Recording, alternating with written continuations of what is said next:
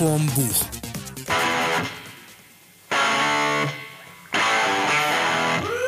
Ja, schon gut, schon gut.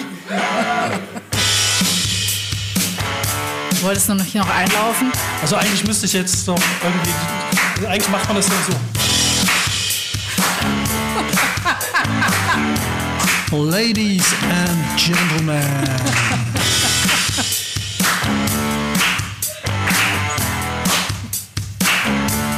Lesung auch erst. Herzlich willkommen zur Lesung 111 Orte in Konstanz, die man gesehen haben muss. Und hier sind Ihre beiden Moderatorinnen, Steffi Knebel und Mats Kastning.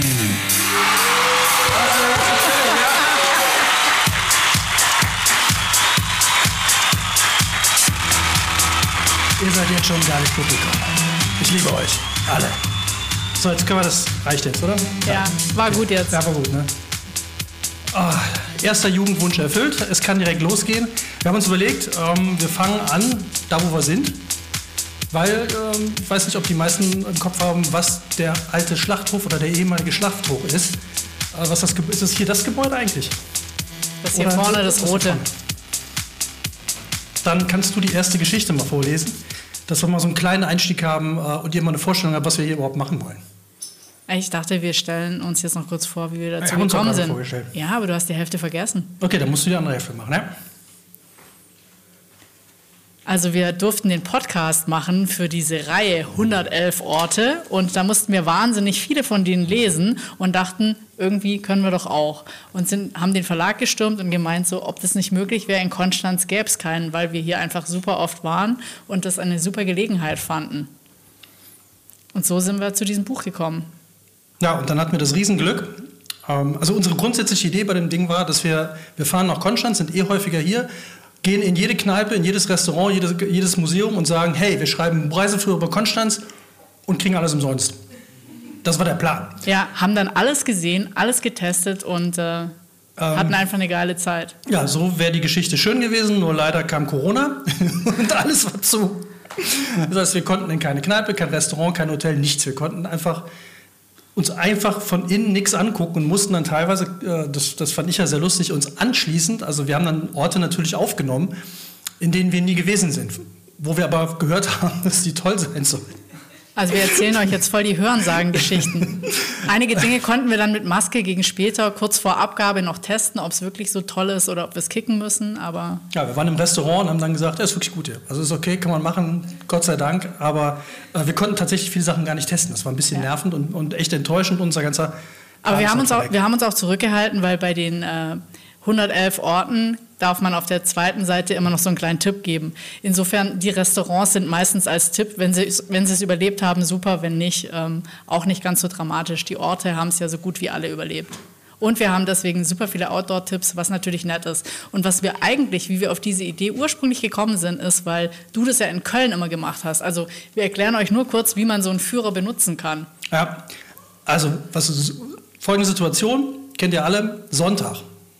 So, toter Sonntag. Abends Party gehabt, man wacht um 10 Uhr auf und denkt sich, was mache ich jetzt mit dem Tag? Und das geht total vielen so. Und dann hatte ich irgendwann mal die Idee, als das erste von diesen Büchern rausgekommen ist, äh, 111 Vor, in vor Köln. 100 Jahren. Ja, vor 100 Jahren, vor Ewigkeiten, Großvater erzählt vom Krieg. Ähm, als das rausgekommen ist, habe ich mir gedacht, mach mal Folgendes, ich rufe ein paar Freunde an, wir treffen uns um 11 Uhr im Brauhaus in Köln. Hat man schon mal das erste Kölsch wieder drin. Danach gucken wir uns einfach zehn Orte an. Ich lese vor, was da drin steht und danach gehen wir wieder ins Brauhaus. Ist der Sonntag gerettet. So, alle möglichen Freunde angeschrieben, 30, 40 Freunde angeschrieben, Freundinnen angeschrieben, sofort 20 dabei. Hatte ich echt nicht mit gerechnet. Und dann sind wir wirklich 11 Uhr ins Brauhaus, zwei Kölsch, los. Und dann äh, zog sich das so über den ganzen Tag, hat sich die Orte angeguckt, dann zwischendurch mal ein Zwiebel, Zwischenbier getrunken, abends dann wieder ins Brauhaus was gegessen. Wunderbarer Sonntag, alle total happy. Das haben wir, solange ich in Köln gewohnt habe, eigentlich sieben Jahre lang gemacht. Und zwar alle, äh, alle zwei Monate.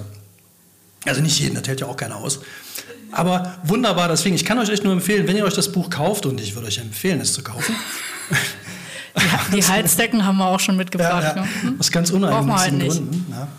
Ja. Ähm, macht es mal. Das macht total Spaß. Es macht wirklich total Bock, wenn man so an einem Sonntag nichts vorhat und man hat meistens nichts vor. Ding, knappen, kurze Route. Es gibt ja hinten einen Plan, wo die Orte sind. Zehn raussuchen, losziehen, vorlesen. Und das Tolle daran war, äh, dass immer wieder Leute dabei waren, die mehr wussten als wir oder als in dem Buch stand. Also wir standen dann irgendwann in Köln, da gibt es so einen einzigen offiziellen, nee, äh, öffentlichen Tennisplatz. Und dann war einer dabei, der Vater war, hier der Flo, der Vater war ähm, äh, Pilot bei der, bei der Bundeswehr. Und der hat gesagt, dass im Zweiten Weltkrieg an dieser Stelle die einzige Landebahn in Köln für, für Kriegsflugzeuge war. So, und so ging das dann immer weiter und jeder hat immer irgendwas dazu beigetragen. Das war eine total lustige Sache. Also kann ich nur empfehlen, macht es mal. Und so sind wir dazu gekommen und so ähm, haben wir jetzt auch so ein bisschen das Ding jetzt hier für heute aufgebaut.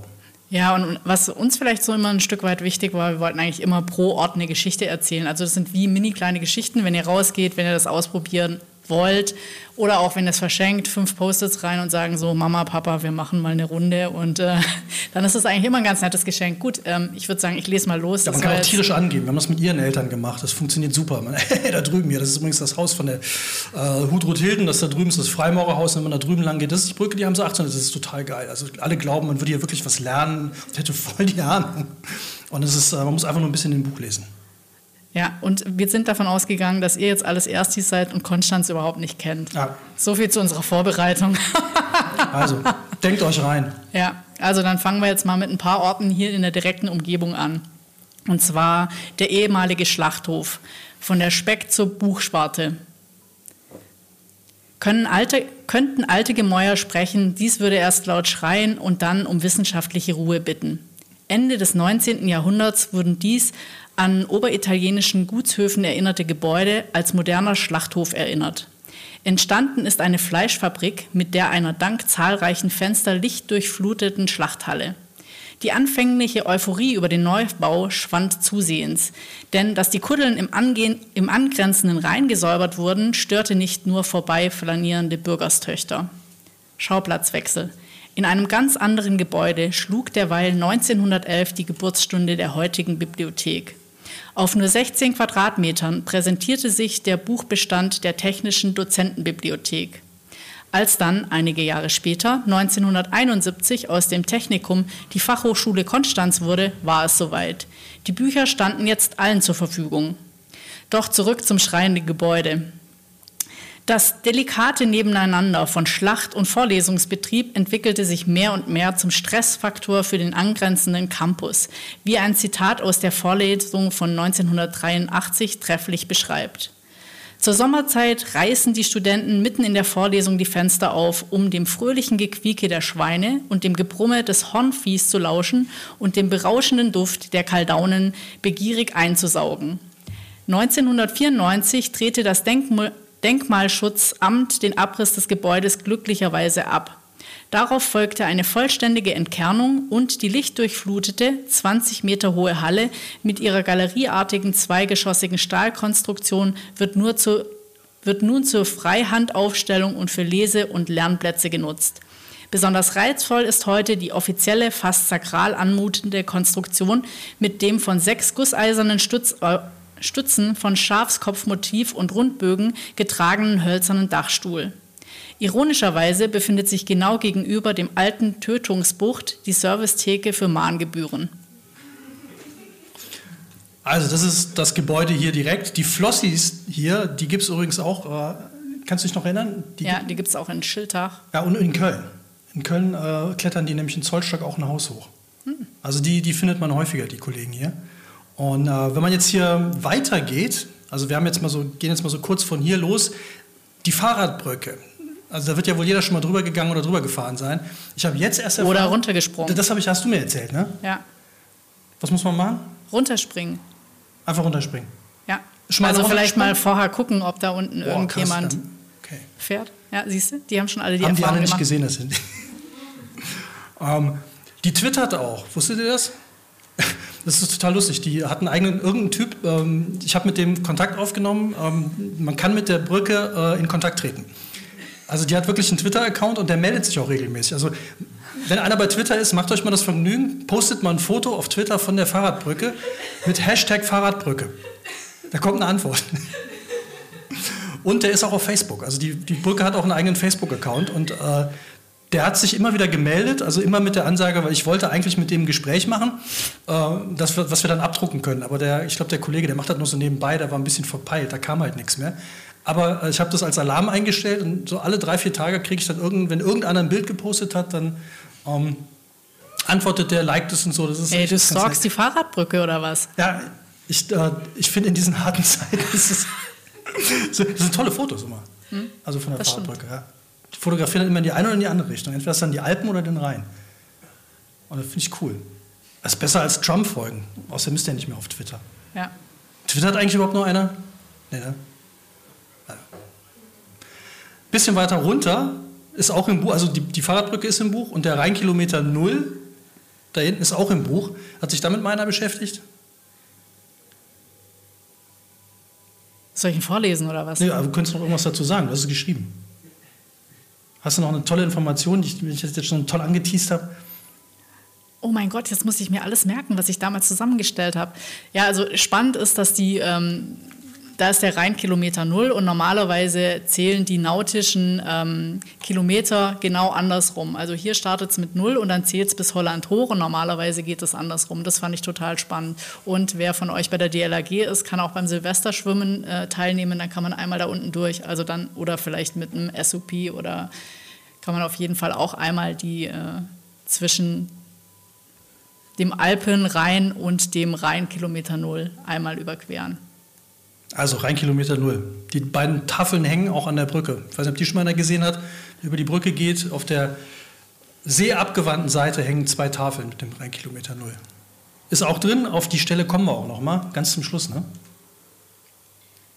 Mit dem, ja, ja, Ich ganz zum Schluss. Ja, ja. Okay, kommen wir zu den wesentlichen Dingen. Also ich denke, das ist das, was jetzt wirklich interessant ist. Oder? Ja, ja. Wir Äh, dürfen nicht so klugscheißern. ja, ja sonst wird es noch eine Lehrveranstaltung. Will ja auch keiner. Nee.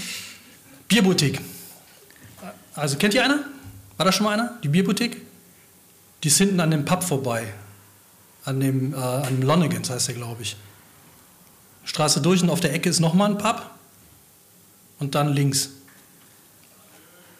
Ähm, die folgende Rubrik läuft jetzt, also die nächsten Punkte laufen unter der Rubrik Persönlichkeiten. Weil eigentlich spannend an der ganzen Sache, jetzt, wir haben uns, das war ja das Tolle, wo wir schon keine Restaurants und Kneipen und so weiter testen konnten, haben wir halt versucht, Leute kennenzulernen. Und es gibt ein paar echt krasse Leute hier in Konstanz. Also ich weiß nicht, wem das so richtig klar ist, was hier für Typen wohnen. Und äh, ich fand den hier so toll. mit, mit der Bierboutique. Ich lese einfach mal vor. Yoga und Malz, der Brauer Erhalts. Es gibt Menschen, bei denen fragt man sich, ob ihr Tag mehr Stunden hat oder ob sie wie Obelix als Kind in ein Fass mit Zaubertrank oder in diesem Fall Bier gefallen sind. Einer dieser Menschen ist der Betreiber der Bierboutique in Konstanz, Martin Restle. Ursprünglich hat er den Plan, Sport zu studieren. Nach einem einjährigen US-Aufenthalt findet er keinen Studienplatz. So startet er eine Ausbildung zum Physiotherapeuten und lebt seine sportliche Seite als Kajak-, Ski- und Segellehrer aus. Nach ein paar Jahren ist die Luft raus. Nachdem er sein Hab und Gut verkauft hat, geht es mit der Freundin auf Weltreise, vor allem um zu kiten und zu surfen. Zurück in Konstanz kauft er sich einen Camper und macht eine Ausbildung zum Kitesurflehrer, was ihn dann unter anderem nach Dänemark, Spanien und Marokko führt. Soll ja nicht langweilig werden. Aber irgendwann ruft die Heimat samt Freunde dann doch zur Rückkehr. Er stellt sich mit seinem Camper bei Kumpel Freddy auf der Reichenau in den Garten und zieht schließlich bei ihm unters Dach.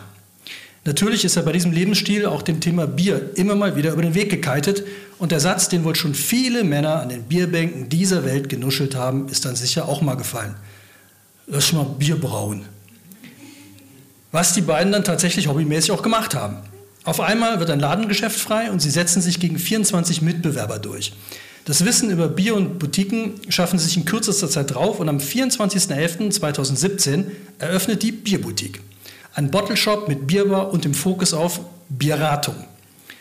Knapp zwei Jahre später kommt dann auch das erste eigene Bier in den Kauf, das Hahn Solo. Inzwischen ist das sechste im Sortiment. Aktuell stehen über 250 Biersorten zum Kauf und Testen bereit und es gibt sogar Bier-Yoga-Kurse. Quasi Pilz und Yang. Kann ich nur empfehlen, da mal hinzugehen. Äh, leider haben wir jetzt, der hat ein neues Logo, hast du erzählt, ne? Ja, unser Bild ist nicht mehr aktuell. Ja, schade. Also das Bild, was hier drin ist, mit der Flasche und dem Kronkorken, ich fand es sehr schön. Ist er leider nicht er hat es jetzt nur vektori- vektorisiert, ist jetzt ein bisschen professioneller. Ja, schade, sowas finde ich dann aber. Der Typ ist halt, ähm, ich fand das extrem äh, beeindruckend. Also, wenn ich immer gucke, was man so an einem Tag geregelt kriegt. Und könnte ich jetzt nicht. Ich glaube, Bier-Yoga hilft in allen Lebenslagen. Hast du es mal gemacht? Nee, Ich müsste erst mal essen, sonst wäre ich direkt voll und ich weiß nicht, ob ich dann noch Bier-Yoga hinkriege. Vielleicht gibt es ja auch irgendwie äh, Häppchen zum Bier-Yoga. Nee, Zum Yoga nebenan gibt es noch Eis, aber Häppchen zum Bier-Yoga, ah, obwohl. Ja, komm, in der Sauna gibt es doch auch immer irgendwie Orangen-Kiwi oder so ein Kram, wenn man dann. Ja. Du meinst so Wellness. Ja, was würde man zum Bier-Yoga essen? So was ganz Leichtes. Ja, typisch, typisches Yoga-Gericht auch, ne? Wurstbrote, strammer Max, irgendwie Currywurst. Das wird, glaube ich, hart im Yogakurs. Vielleicht, soll, vielleicht sollte man sowas mal machen. So, bringst dein Yoga-Mat mit. Und dann. Klar, wenn man es in so einem- richtig geilen Yogakurs machen würde, käme, glaube ich, cool.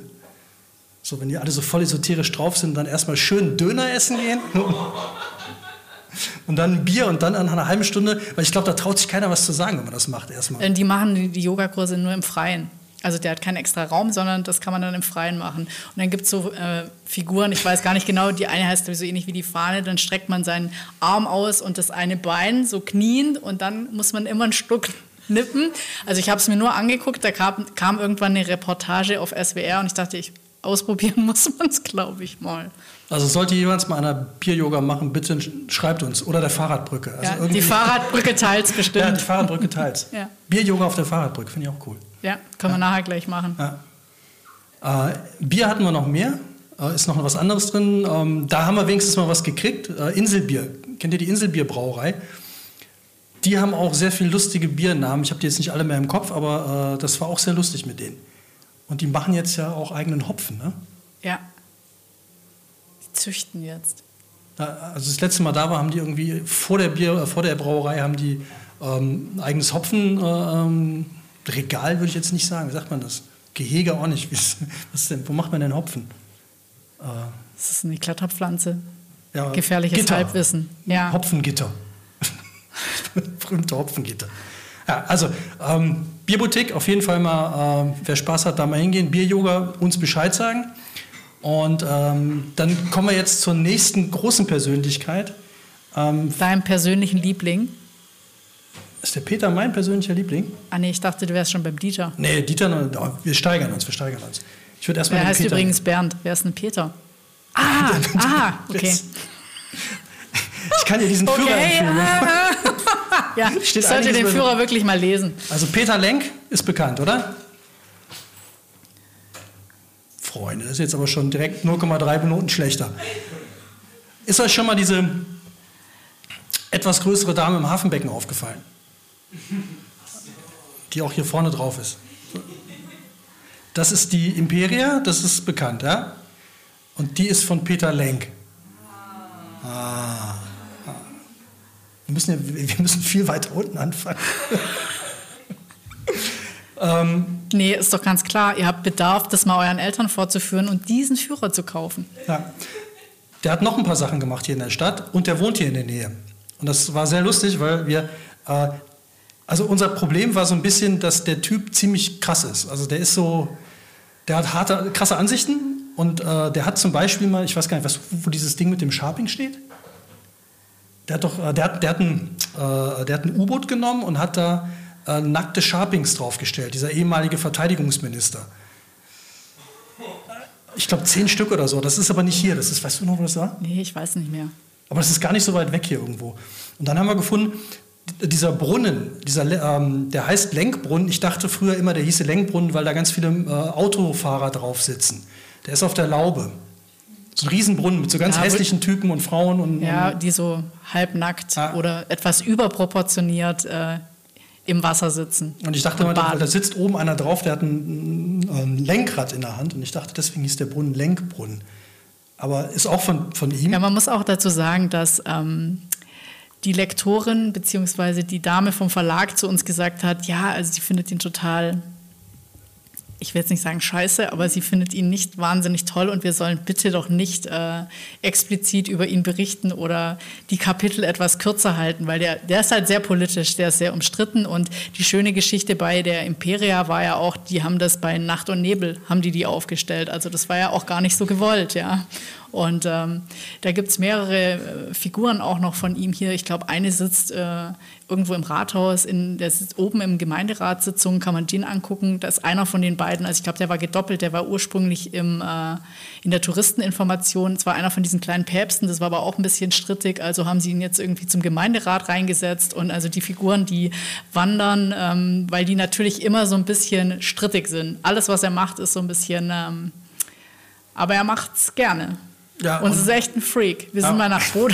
Der hat äh, in Botmann hat er, glaube ich, ja, genau. hat er seine Galerie oder so eine Außenausstellungsfläche, wo diese ein ganzen Garten. Das ist eigentlich ein Garten. Skulpturengarten. Skulpturengarten ja. Und wir haben ihn nur gesehen, weil der äh, Garten hatte zu, wie er mit seinem Hund auf dem Fahrrad da und ich so, das ist er doch.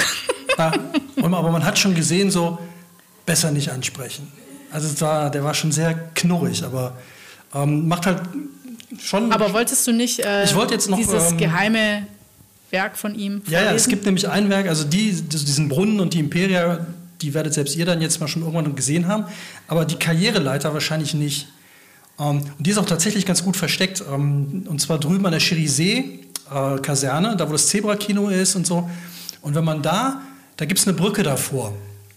Und wenn man auf der Brücke steht, also es ist ja eine Eisenbahnbrücke, und dann Richtung dieses Hochhauses guckt, dann könnt ihr rechts unten an dem Hochhaus könnt ihr eine Leiter sehen, die steht da frei mit drei Gestalten drauf. Und die ist auch von dem, das ist die äh, Karriereleiter.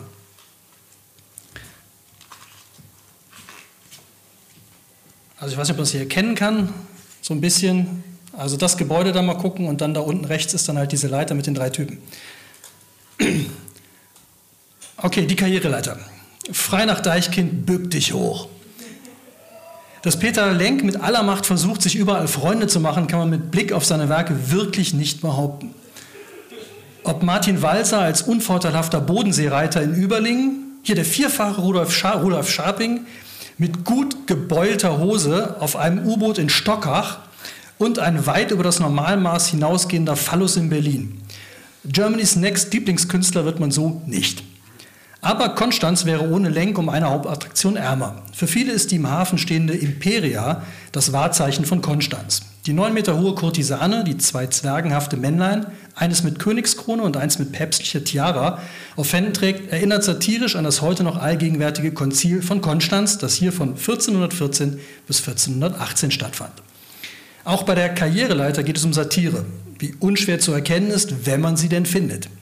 Den besten Blick hat man von der Brücke Oberlohnstraße oder man versucht vom zugänglichen Parkplatz der vorgelagerten Autovermietung freie Sicht zu bekommen.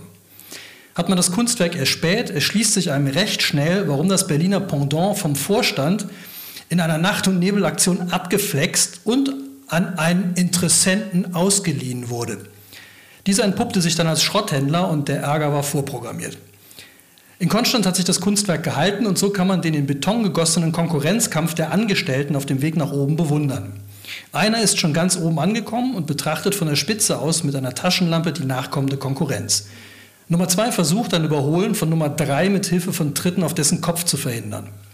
Der Künstler möchte damit das Peter-Prinzip veranschaulichen, nachdem in einer Hierarchie jeder Beschäftigte bis zur Stufe der Unfähigkeit aufsteigt. Bück dich hoch, jawohl. Also das fand ich vor allem dieses, äh, das Konzept finde ich, kann man super überall beobachten. Dieses, dass jeder bis zur, also bis zur Stufe seiner Unfähigkeit nach oben steigt und auch nicht vorher aufhört. Finde ich auch immer schade, häufig. Also mal hingehen, sich mal angucken. Man kommt von dem Parkplatz wirklich ganz gut ran und es ist wirklich, äh, das ist so ein Ding, wo man hingehen kann und äh, kennt keiner. Wolltest du äh, den, äh, den nächsten Kollegen, ne? Wir kommen jetzt zu den. Noch ähm, mehr Freunde und Persönlichkeiten. Ja, also nach den strittigen Persönlichkeiten kommen wir zu den. Äh, erstmal zu einer schillernden Persönlichkeit. Aber dann kannst, kannst du vielleicht die Vorgeschichte so, erzählen. Erst die Geschichte und dann? Ja. Kennt einer den Salon Madame? Ah, genau, beim Kaufland am, äh, das ist der Zeringer Platz, ne? Zeringer Platz am Kaufland vorbei, also zwischen Kaufland und Feuerwehr vorbei. Und dann Richtung, da hinten ist diese alte Kaserne ABC Hotel. Ist auf der linken Seite ein Schaufenster.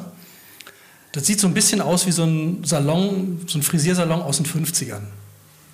Es ist ein Frisiersalon aus den 50ern. Und der Typ lebt aber noch.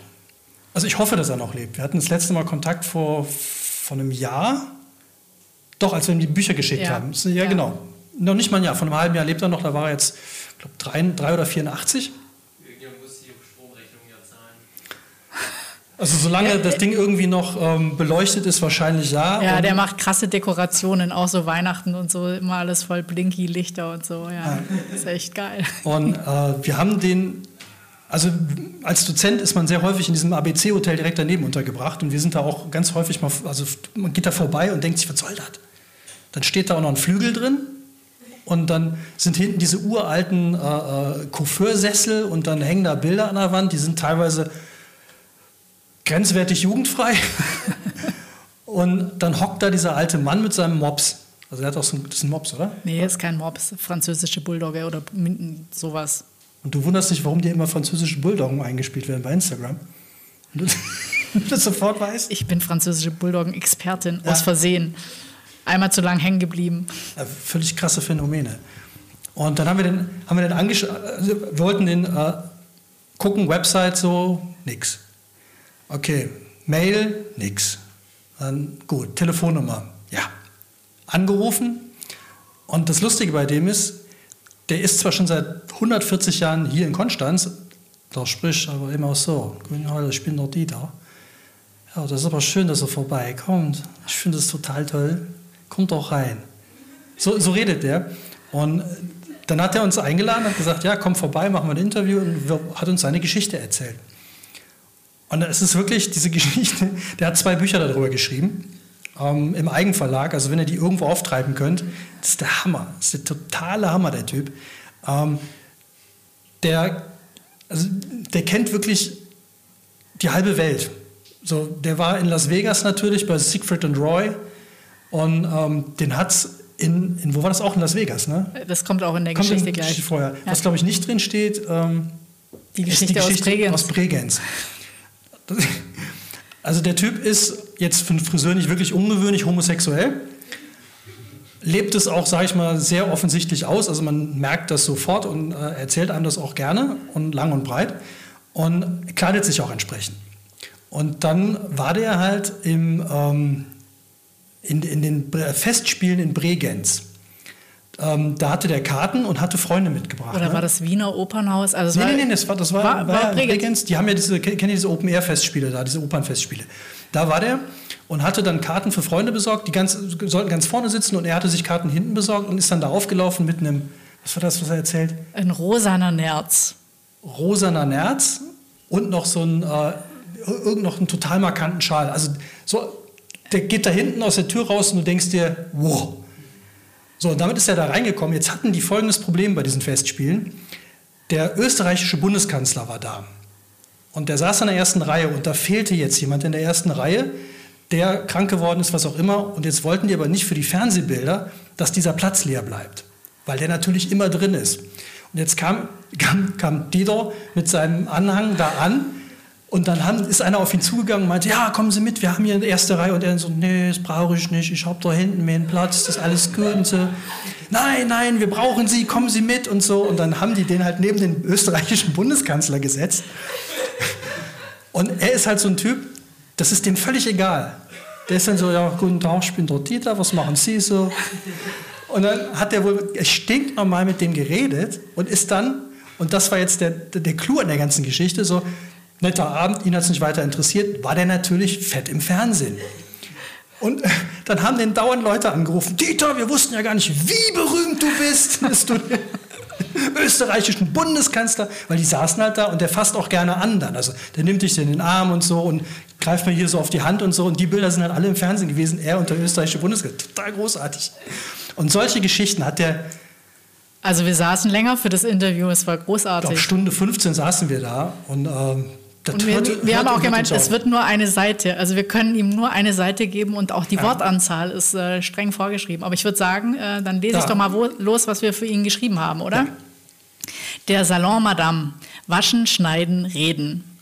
Geboren 1936 in Holland, verschlägt es Dieter Böttcher in den 1960er Jahren nach Konstanz. Es gibt vor Ort schon einen Salon Dieter und den Salon Böttcher, also muss eine neue Idee her. Die findet er mit der Zeitschrift Madame. Seit fast 60 Jahren heißt sein Coiffeursalon nun Madame, was sich als ungeplanter Glücksfall erwies. Da sich sein Laden im damals französischen Viertel befand, glaubten die Damen der Besatzungsoffiziere, der Salon habe nur für sie aufgemacht und, führten, und füllten vom ersten Tag an die 17 Frisierstühle. Obwohl fußläufig gut zu erreichen, ließen sich die Damen von ihren Chauffeuren, die während der Behandlung draußen warteten, in Dieters Salon fahren. Meist eine Flasche Champagner oder Ricard im Gepäck. Guten Tag, kommen Sie rein. Das strenge Gesetz, dass Läden um 20 Uhr schließen müssen, galt für ihn nicht. Mit den Worten Herr Böttcher, wir sind hier die Besatzungsmacht, regelte die Frau des amtierenden Generals die Öffnungszeiten neu und machte klar, dass ab 20 Uhr die Damen ihre Ballfrisur bräuchten, was Dieter und seine sechs Angestellten schließlich auch zur höchsten Zufriedenheit der Französinnen erledigten. Die Haare ziehen ins Land, die Franzosen gehen und neue Kundschaft findet den Weg in Dieters Wohnzimmer. Was in diesem Fall kein Witz ist, denn die meiste Zeit findet man ihn entweder an einem kleinen Tisch im Schaufenster sitzend oder an einem Flügel in die Musik vertieft. Nachdem er 2015 offiziell geschlossen hat, schneidet Dieter Böttcher nur noch ausgewählten Köpfen die Haare. Jeder kann kommen, aber es gibt eine Gesichtskontrolle, erklärt er, neuen, erklärt er die neuen Einlassregeln. Dass ihm ein Hurricane in Las Vegas die linke Körperhälfte zertrümmert hat, wie er mit Tigerdresseur Siegfried verwechselt wurde und warum er Gorbatschow, Reagan und einen ehemaligen österreichischen Kanzler kennt, kann man in den zwei Büchern nachlesen oder sich persönlich erzählen lassen. Und das mit dem Wohnzimmer ist auch kein Witz, der wohnt wirklich da. Also der hat hinten, das haben wir dann gesehen, ähm, wenn man reinguckt, dann sieht man geradeaus durch, auf dem linken Fenster sieht man eine Eingangstür und neben der Tür ist noch eine Tür. Und die geht in einen sehr kleinen Raum also ich, mich hat das total erinnert an so ein Schlafwagenabteil. So etwas luxuriös, so, so Orient Express mäßig. Wo so ein Waschbecken aus der Wand kommt und so und da wohnt der. Also das, das ist tatsächlich, das ist sein Laden und das ist seine Wohnung und da ist der. Deswegen, wenn der vorne sitzt, wer da echt mal Bock drauf hat, äh, klopft, sagt, ey, hier, ihr habt das Buch, ihr, ihr, kennt ihn, ihr würdet gerne noch eine Geschichte hören. Oder einfach mal reinkommen. Es, es lohnt sich und man hat wirklich äh, echt Spaß und der Typ ist super, super, super nett. Also von daher unbedingt mal ähm, zum Dieter. Und vom, vom, äh, vom Dieter zum, zum Skatepark. Da lesen wir jetzt keinen Text, äh, sind zwei Stück im Buch. Ähm, wusstet ihr, auch wieder so eine geile Frage, weil ja eh keiner, dass die älteste Skate-Szene Deutschlands in Konstanz, äh, in Konstanz sitzt? Also Konstanz ist eigentlich so die Wiege des Skatens in Deutschland. Ja, obwohl jeder denkt, es hat mit Titus in Münster gestartet, stimmt überhaupt nicht. Ja. Die größere oder ältere Skate-Szene kommt eigentlich Kennst aus. du denn eigentlich Titus? Du, du bist doch in Karlsruhe so viel gewesen. War dir so Buddy oder so? Nee, der, der kommt ja aus Osnabrück. Oder Münster. Nee, nicht. Nee. Warum Buddies? Nee, ich war. Mein äh, erster Freund war sehr intensiver Skater und war bei jedem dieser Events. Deswegen war ich quasi Mitläufer. Ah, okay. Äh, nee, der Kollege heißt Bernd Janel um den es jetzt geht, um ein bisschen kurz erzählen. Und der hat, äh, das ist wirklich Deutschlands bester und berühmtes, weltweit berühmtester äh, Skater. Also den kennen die Leute, also die Skaters in Amerika, weiß wer das ist.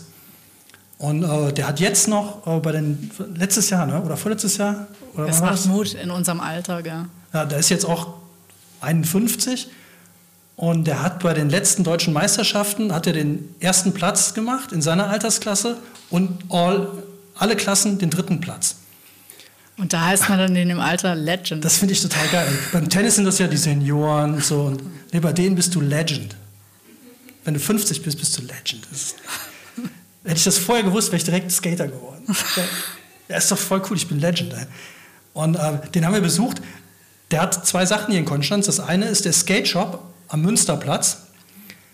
Ich habe mich immer gefragt, wie zur Hölle kann sich ein Skate Shop am Münsterplatz halten? Das muss doch echt die verfickt teuerste Adresse hier sein. Und er hat uns erzählt, wie er an diesen Laden gekommen ist.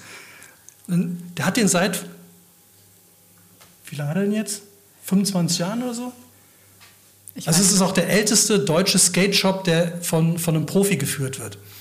Und als damals dieses Ding frei geworden ist, hatte der Besitzer drei Bedingungen an die Kandidaten. Da hatten sich, glaube ich, 35 Leute gemeldet, die diesen Laden gerne haben wollen. Er hat gesagt, erstens, nichts zu essen. Da waren schon mal über die Hälfte waren raus. Zweitens, äh, keine, kein Restaurant oder keine Dönerbude wollte er auch nicht. Ne? Also kein Restaurant, keine Dönerbude. Und das dritte war, und es muss einer von hier sein. Und dann hat er sich so umgeguckt. Und er war der Einzige. und seitdem hat er den Laden. Und er zahlt, glaube ich, immer noch dieselbe Miete wie vor 25 Jahren, weil dem Typen, dem das Haus gehört, egal ist. Und deswegen kann er sich diesen Laden da leisten.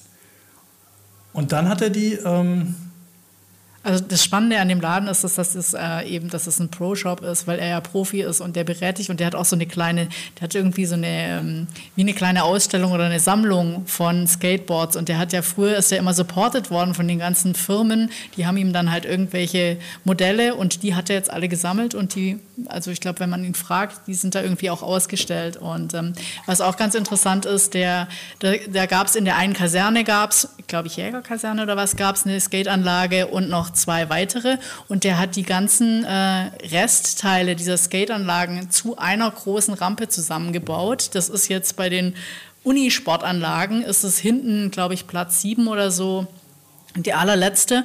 Und das ist aber eine Profi-Anlage. Also sagt auch, das ist eigentlich keine Hobbyanlage, sondern da kann man dann für, seit natürlich ähm, Skateboarden jetzt olympisch ist, hat auch die Uni gesagt oder Unisport, ja, wollen wir auch. Und da äh, ähm, stellen die den Platz zur Verfügung. Und das ganze Material haben die aber aus diesen drei zusammen ähm, gewürfelten äh, Anlagen generiert und dann hat er aber auch so alle Leute akquiriert, so äh, Skater, die Bock hatten und Zimmermänner, weil das, diesen ganzen Unterbau haben die auch selber gemacht und das ist halt wirklich toll, weil man dann einmal, man kann so einmal da durch, also wenn ihr, wenn ihr mal da seid in der Sportanlage hinten auf jeden Fall mal vorbeigehen und zugucken, weil der ist da auch regelmäßig und das ist wirklich äh, verrückt und der, der lässt sogar Leute auch mit, wenn man mit einem Mountainbike, BMX oder whatever ausprobieren will, wenn er da ist, lässt er auch rein, also das Tolle ist, das Ding gehört ihm. Also das ist wirklich seine komplette, diese ganze Rampe. Es ist die größte Skate-Rampe Europas und es ist die einzige, die komplett durchfahrbar ist. Also man kann wirklich, wenn man äh, links oben anfängt, kann man rüber, dann auf den höheren Podest in die dritte Halfpipe und dann in die zweite Halfpipe und dann wieder auf die äh, erste Halfpipe. Also man kann da wirklich immer rund fahren. Und äh, das, da haben wir dann auch mit dem gesessen und das ist halt auch so ein, so ein, ein echtes Original. Also super netter Typ. Lohnt sich übrigens Instagram, äh, den mal zu checken, weil der permanent Videos postet, wo man sich einfach nur denkt so, wow, what goes on here? Und wenn man dann mal auf der Rampe ist, wir haben den ja interviewt auf der auf Rampe. Der Rampe. So, und wenn man davor steht, dann ist es ja so, ah, das ist eine Skate-Rampe. Sie ist schon groß, es ist eine große Skate-Rampe, aber es ist halt eine Skate-Rampe. So, und dann sind wir da in die Mitte gegangen. Und wenn du dann runter guckst. Ja, und vor allem die ist so, natürlich ist sie total ohne Geländer, aber dadurch, dass man da durchfahren kann, werden die ja schon schnell und man denkt so, uh, nicht, dass man da seitlich so, also ich fand es schon krass. Also das Gefühl, so haben, haben wir es auch im Buch beschrieben, ihr müsst euch jetzt vorstellen, ihr würdet im ersten Stock auf dem Balkongeländer stehen mit dem Skateboard. Hier steht noch so, dass es, ne, Vorderräder sind schon draußen und jetzt stellt ihr euch so hin, dass ihr nach vorne überkippt und etwa auf Höhe der Fenster im Erdgeschoss fängt die Kurve an. Das heißt, ihr habt erstmal wirklich, das sind locker anderthalb Meter freien Fall. Und wenn man da oben sitzt und sich dann, dann steht der Typ daneben, ja, soll ich mal kurz hier skaten? Dann steht er wieder neben einem. Ich weiß nicht, wie das geht, aber es ist absolut beeindruckend und kann nur empfehlen, da, da mal hinzugehen und sich das mal anzugucken und dann auch mit dem mal quatschen. Also der hat auch wieder, ähnlich wie der, wie der, äh, wie der Dieter, der hat echt Geschichten bis zum Abwägen. Also alleine wie der die Skater-Szene in Deutschland aufgebaut, mit aufgebaut hat und wie der sein Geld verdient hat. One story after the other. Also empfehlenswert. Damit kommen wir zur zweiten Kategorie. Zur zweiten Kategorie. Sind wir zeitlich oder? Keine Ahnung. Überziehen wir schon? Nee. Oder? Ne? Ist noch im Rahmen. Ist noch im Rahmen, okay. Ähm, die nächste große Gestalt, wer kennt Jan Hus?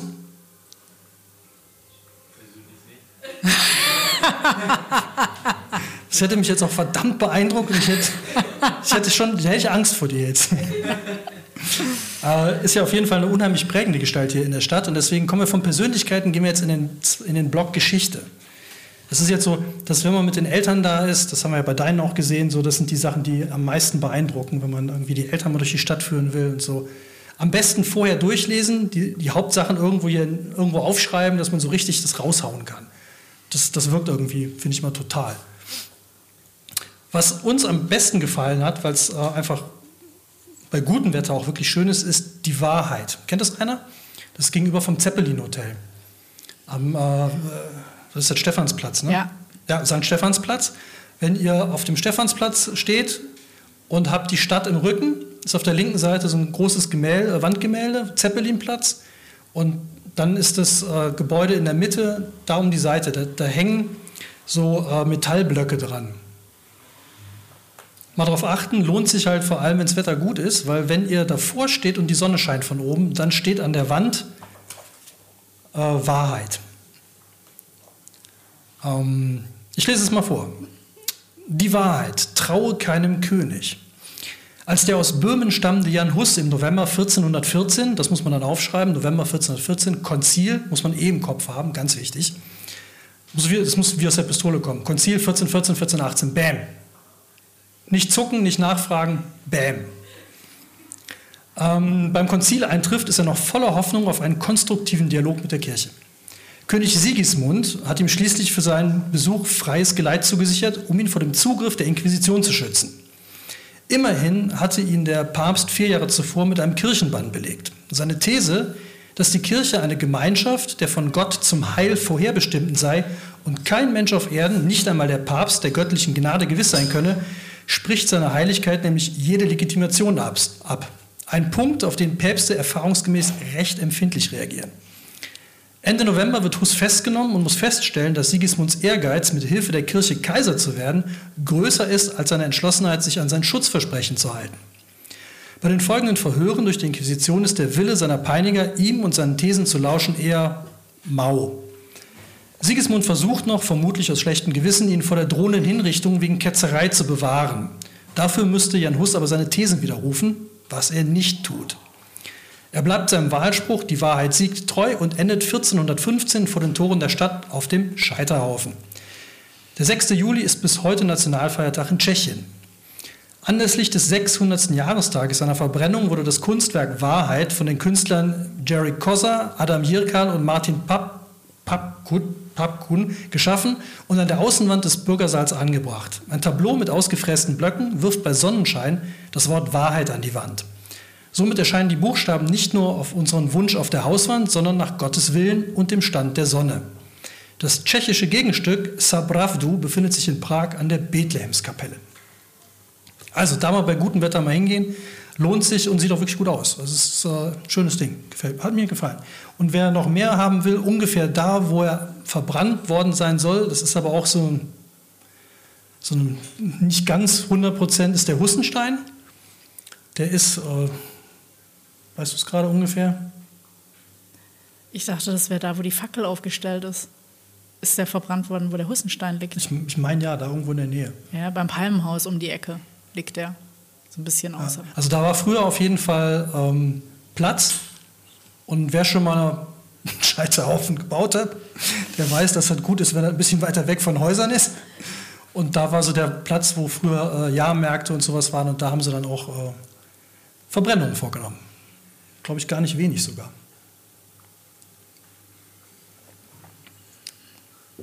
Möchtest du weitermachen? Mit was? Äh, wir sind jetzt schon beim Konzil ich denke, mit Konzil müssen wir jetzt nicht tiefer gehen. 14, 14, 14, 18, bam. Soll ich, das Soll ich jetzt das Konzilgebäude nicht vorlesen? Wir können uns sparen, weil wir sind zu langsam eigentlich. Wir sind zu langsam? Ja. Okay, bevor wir den Horror rausnehmen, lassen wir das Konzilgebäude Ja, würde ich auch sagen. Kann man nachlesen. Ihr könnt auch mal was machen. Wir sind ja nicht hier ausschließlich für eure Bildung zuständig. Ja, aber das Konzilgebäude habe ich nachher noch reingenommen, weil unsere Lektorin, also ich habe irgendwie, die, die hat irgendwie bei einem Kapitel über Fasnet oder Fasnacht, hat die gemeint, so wie, was, was, was passiert denn da im Konzil? Und ich so, ja, da ist die große Sitzung. Ja, aber was ist das Konzil? Dann dachte ich mir, wenn die Lektorin jetzt nicht verstanden hat, was das Konzil ist, das Gebäude selber, dann muss ich darüber auf jeden Fall ein Kapitel machen. Deswegen ist es jetzt doch wieder drin. Ja. Und nicht unwesentlich, weil das ist doch gut, wenn man das Eltern erklären kann mit allen Side Stories. Aber wir haben, glaube ich, noch. Ja, nee, kann man, kann man ja auch. Äh, ihr könnt das Buch ja auch kaufen, dann könnt ihr es auch lesen. ja, ich habe das so gelernt. Das ist wie bei, äh, bei, bei wie heißen diese HPQ oder so, diese, diese Sender. Also wenn ihr es jetzt kauft, dann kriegt ihr noch das 24-teilige Messerset Shogun dazu und mit dem kann man Tomaten schneiden. Da musst du sagen, echt wirklich? Ja, man kann damit Tomaten Ja, schneiden. Bob, Nein, ich weiß. Bob, ehrlich, Nein, man kann damit Tomaten schneiden. Doch, mit diesem Buch kann man seine Eltern überzeugen. Es funktioniert. Ja, wozu auch immer. Also, wenn man nicht verbrannt worden ist, äh, bleiben wir, wir gehen ja jetzt so stramm Richtung ähm, Horror. Ähm, es gab auch noch andere Todesarten. Und ganz interessant fand ich, als wir uns mit der Reichenau beschäftigt haben, weil wir haben irgendwann festgestellt, dass die Reichenau gar nicht zu Konstanz gehört. Und mussten dann unserem Verlag klar machen, äh, wir brauchen so einen Kleber ähm, mit Insel Reichenau. weil wir hatten einfach zu viele gute Orte auf der Reichenau und dann wollten wir den nicht mehr rausnehmen. Und Ja, irgendwie gehört ja das aber wenn man zusammen. ehrlich ist, wir hatten eine Ferienwohnung auf der Reichenau gemietet, fanden es da total sensationell. Wir so, wie, das gehört nicht dazu. Hier hat es viel zu viele gute Orte. Außerdem kann man hinradeln, macht doch viel mehr Spaß. Ja, deswegen haben wir ein paar nette Orte reingenommen. Man kann übrigens auch sehr schön mit dem Schiff dahin fahren. Äh, dann landet man auch beim, ähm, Stedi, beim Stedi. Und ähm, sehr geiles Kiosk, kann man Bierchen trinken oder Kajak mieten, Kanu, keine Ahnung, Ja. was das ist. Also Einmal die Insel umrunden ja, lohnt sich total. oder auch ein Fahrrad. Und ähm, der Punkt an der Reichenau, den wir aber spannend fanden damals, war, das war ganz lange eine kirchliche Insel.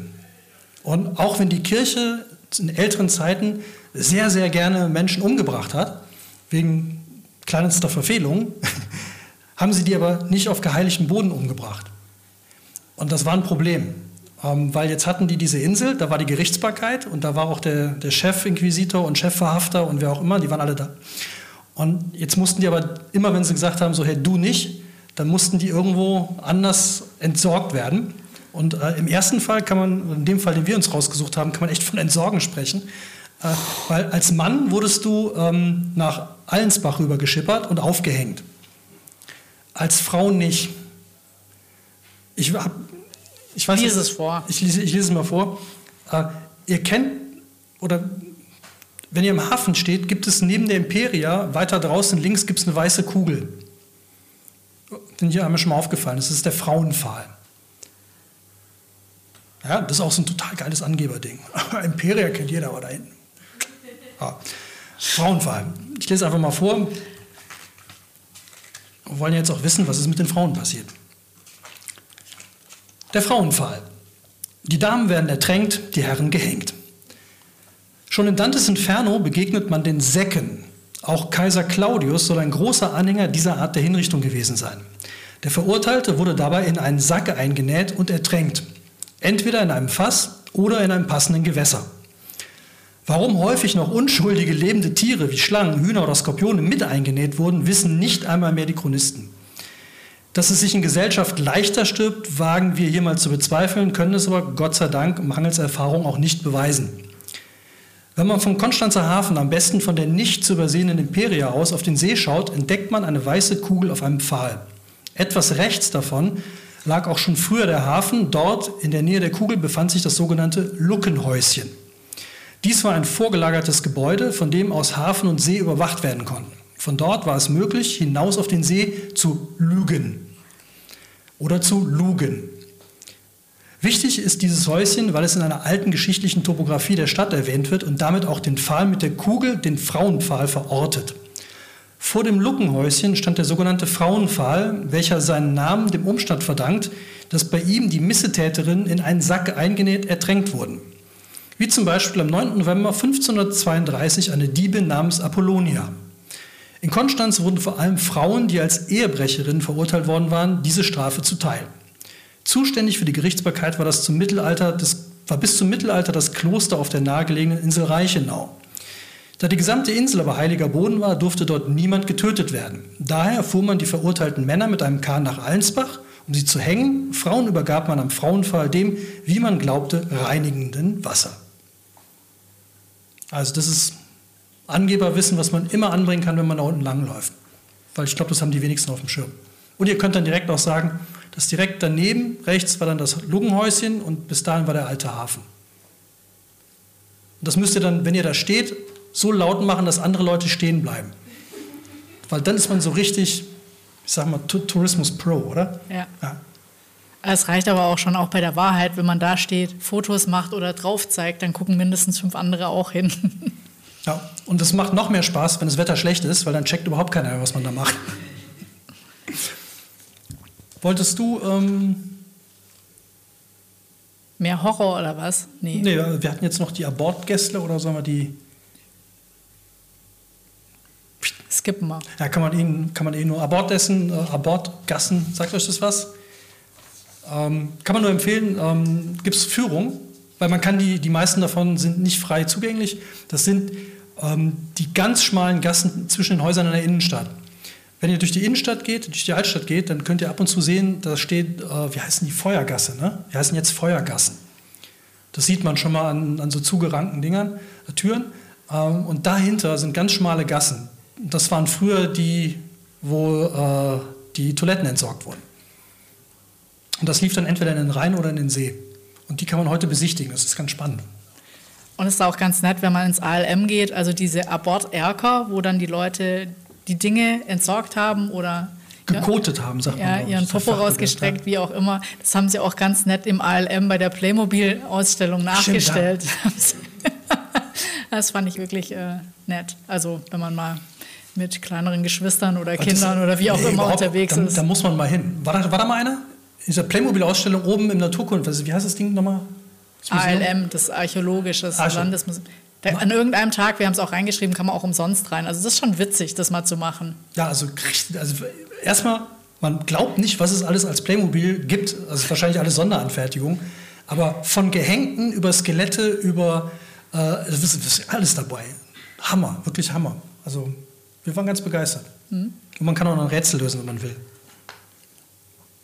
Kommen wir zum Hackerrelief, ne? Oder? Ich bin hier beim Preinlinger Wandbild. Ey, haben, hier ist noch Hackerrelief. Ja, dann du. Geschichte oder sollen wir? Nee, das musst du vorlesen. Ja, sollen wir noch ja, Okay. Also dann kommt jetzt noch ein Geschichtsteil. Der ist so schlecht, dass wir, dass wir ihn unbedingt drin haben wollten.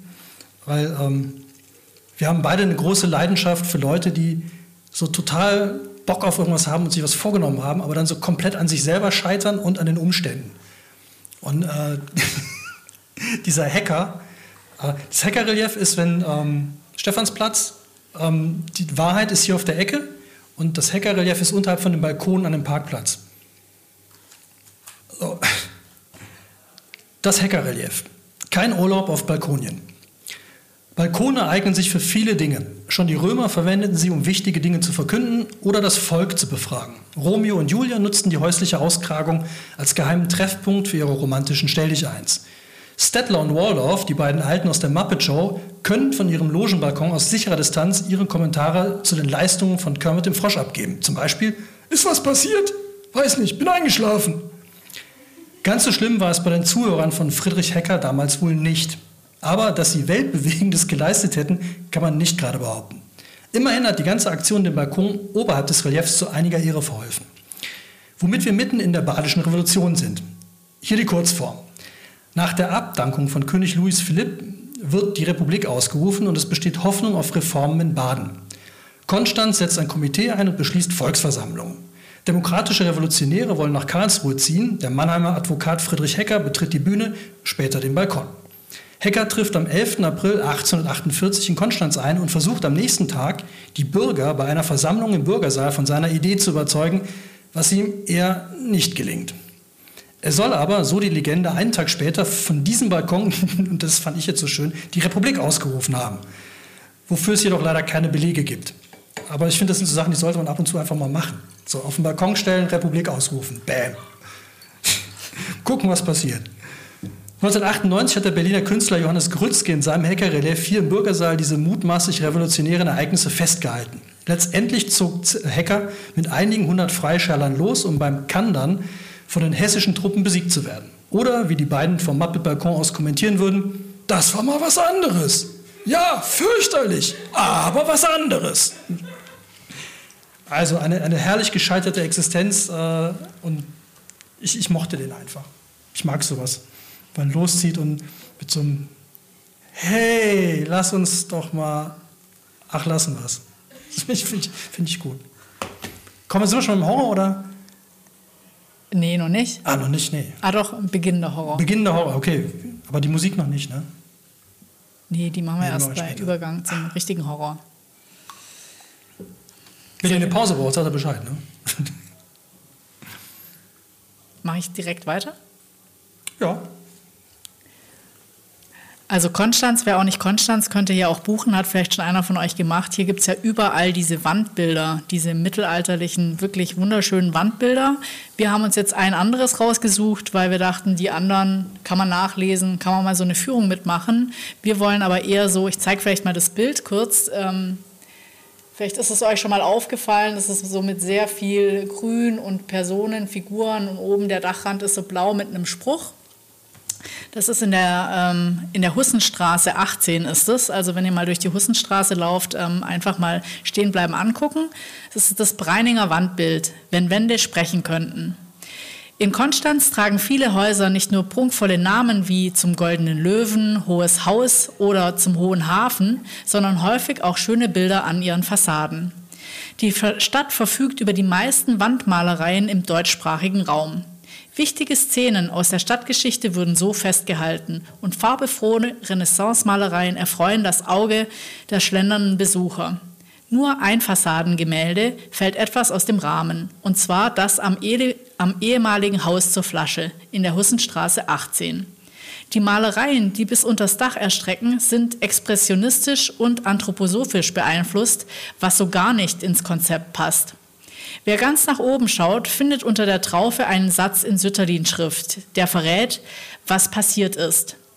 So mancher mich riecht, gedenk seiner nicht, gedächte er sein, vergäße er mein, ist da zu lesen. Was, was, was war passiert? Der Buchhändler und Kunstmäzen Oskar Wörle hatte 1922 den Konstanzer Künstler Hans Breinlinger mit der Schaffung des Wandgemäldes beauftragt. Das Ergebnis stieß bei den Konstanzern, vor allem bei seinen Nachbarn, auf keine große Begeisterung. Einige forderten sogar die Entfernung, frei nach dem Motto, das ist keine Kunst, das kann weg. Nur das Eingreifen des damaligen Stadtpfarrers sorgte für den Erhalt der Schmiererei. Wörle ließ sich dann nicht, nicht nehmen, besagten Schriftzug als Botschaft an seine Nachbarn hinzuzufügen. Breinlinger selbst verließ Konstanz zwei Jahre später Richtung Berlin, kehrte aber 1943, nachdem seine Wohnung und sein Atelier einem Bombenangriff zum Opfer gefallen war, nach Konstanz zurück. Mittlerweile galt seine Kunst als entartet und wurde aus den Galerien genommen.